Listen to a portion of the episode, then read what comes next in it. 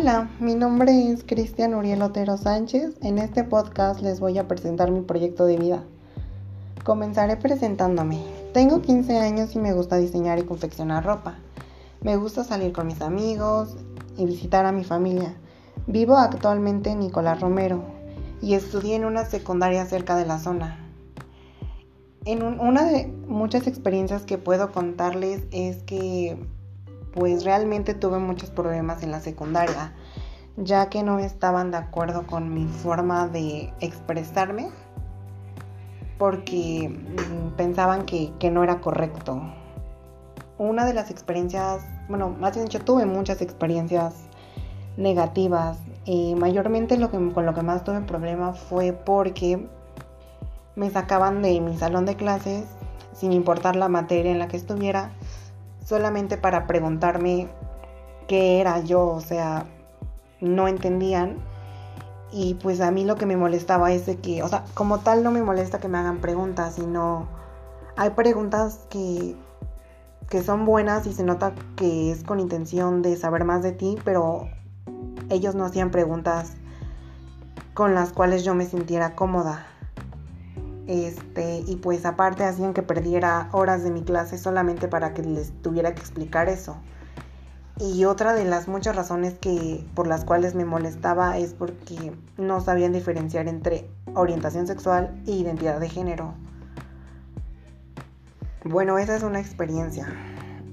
Actualmente recurso el primer semestre de preparatoria en el bachilleres para ser específica en el plantel 5. Tengo unas expectativas grandes sobre esta institución, ya que desde que inicié en la secundaria yo quería asistir en esta escuela. Espero que la institución me ayude a desarrollar los conocimientos necesarios que necesito para poder superarme a mí misma.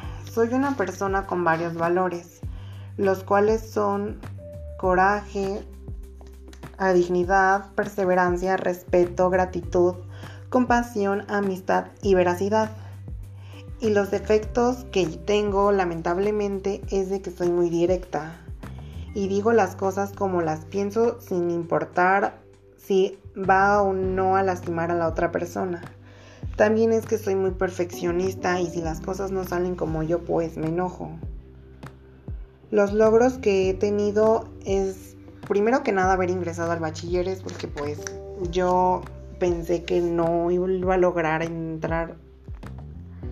Otra es haber obtenido el físico que siempre quise tener porque pues obviamente no, no cumplía con mis expectativas porque no me sentía cómoda con mi cuerpo.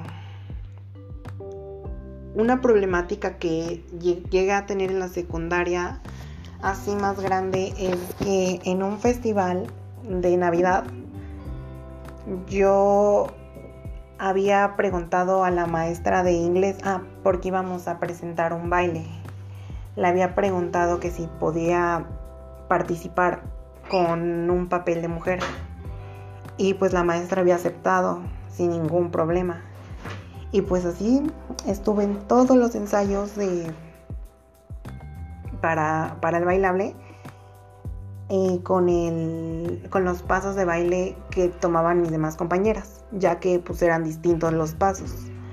Y pues así pasaron los meses practicando mi, bailable y, y, ya pues me veían los otros maestros, la directora, todos me veían ensayar, pero pues nunca me dijeron nada pero llegó el día de la presentación y, pues yo estaba emocionada porque pues era el primer festival en el cual podría expresarme libremente. Inclusive había invitado a varios familiares para que pudieran asistir. Pero, ¿cuál fue mi sorpresa? Que antes de que empezara los bailables y todo eso, me mandaron a llamar a dirección. Y pues yo no entendía por qué, o sea, no, o sea, porque no iba vestida tan exóticamente, ya que eran vestuarios distintos y, ni siquiera era vestuario llamativo, solamente llevaba una playera blanca y un pantalón de mezclilla. Ah, y como en ese tiempo eh, las mujeres tenían que llevar cierto tipo de maquillaje y pues yo cumplía con los requisitos que me habían pedido. Y pues entrando a dirección me dijeron que no era correcta mi forma de vestir, ya que ya que no, no, no, no era adecuada para un hombre, aunque ellos supieran que no era hombre. Y, y pues sí, eso fue algo que me incomodó, ya que pues no supieron respetarme. Y pues el mayor problema que tuve ahí fue eso, que como la directora no quiso que, que, las demás personas me vieran así, me mandó a desmaquillar. Y pues yo con sin enojarme nada, sin contestar nada, nada, me fui a quitar el maquillaje. Pero pues yo creí que todavía iba a participar en el bailable, pero la directora me sacó, ya que decía que, que iba a pensar los papás de mis compañeras y los asistentes, que, que no era correcto como yo como yo iba a bailar como mujer, porque pues ellos decían que físicamente no parecía una mujer.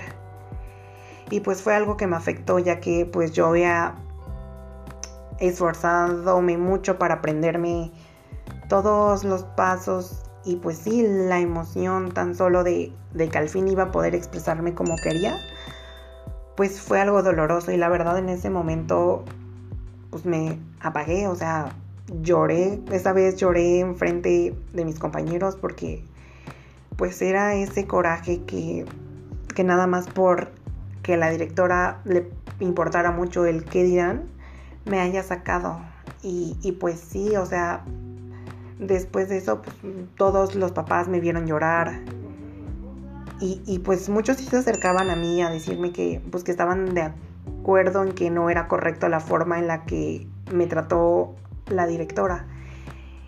Y pues mi, mi mamá cuando llegó obviamente me encontró llorando porque, pues, como les dije hace rato, me solté en llanto. Porque no se me hacía justo que, que me sacaran por ese hecho.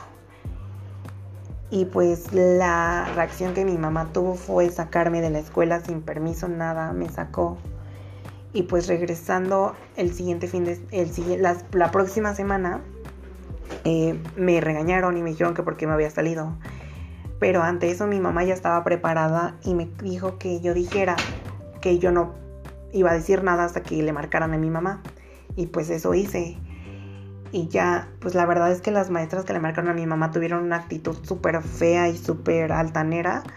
Y pues mi mamá educada les contestó que, que no tenían el derecho de hablarla así. Y pues mi mamá sí les dijo que les expresó que no estaba de acuerdo con cómo me habían tratado, por lo cual iba a decidir poner una demanda. Y ya, y pues los maestros empezaron a decirle que no, que no pusiera la demanda, que, yo siempre había tenido apoyo de ellos respecto al académico. Y pues mi mamá les dijo que sí, que ya estaba de acuerdo que yo había recibido apoyo en lo académico. Pero una cosa es lo académico y otra cosa es mi persona. Y pues después de que terminó esa llamada, todos los maestros me, me empezaron a atacar, a decirme que, que ellos no, nunca habían, se habían metido con mi persona ni nada y ahí era lo que me molestaba, que, que ellos decían, ay, yo, te, yo tengo sobrinas o primas como tú. Y pues yo les preguntaba, ¿qué es como yo? Y pues me decían, tengo, o sea, que eran lesbianas o gays, o que anteriormente habían tenido personas de la comunidad LGBT en la instalación. Pero lo que yo les trataba de explicar es que era muy distinto ser transgénero o tener una identidad de género distinta a tener una, una sexualidad distinta porque pues no es lo mismo. Y ya, y pues yo pues porque soy transgénero tuve que recibir atención psicológica, pero no para curarme ni nada de eso, simplemente para entenderme a mí misma. Y pues yo, lo bueno fue que me tocó cita con la psicóloga después de ese día y pues yo le conté el caso que había pasado y pues igual la psicóloga se molestó y dijo que no era correcto, por lo cual ella nos iba a ayudar a meter la demanda para que para que no volviera a pasar este caso a más personas, porque pues yo me puse a pensar Y dije, yo tengo la autoestima alta y, y puedo superar esto sin que me afecte. Pero hay personas que no. Y, y a lo mejor y, si las maestras y la directora les hubieran hecho lo que me hicieron a mí, hubieran podido atentar contra su vida porque hay muchas personas que sí atentan contra su vida por el simple hecho de no ser aceptados. Y pues yo quise poner mi huella en esa escuela para que no volviera a pasar eso, por lo cual puse una demanda en derechos humanos, la cual fue aceptada y, y tuvieron represalias los maestros que estuvieron, pues sí, que estuvieron involucrados en este en esta fea experiencia que tuve y pues la verdad es que pues mi secundaria no fue algo muy agradable. Y pues sí, eso es lo que pasó. Actualmente tengo el proyecto de vida que es estudiar la carrera de diseño de modas, por lo cual tengo que echarle muchas ganas para poder ingresar a la Universidad Nacional Autónoma de México, ya que en esta institución sí se encuentra la carrera que deseo, pues, pues sí, porque esa es la única instalación que conozco que, que esté la carrera de diseño de modas eh, gratuita. Y pues bueno, hasta aquí llegó mi podcast. Espero que les parezca interesante.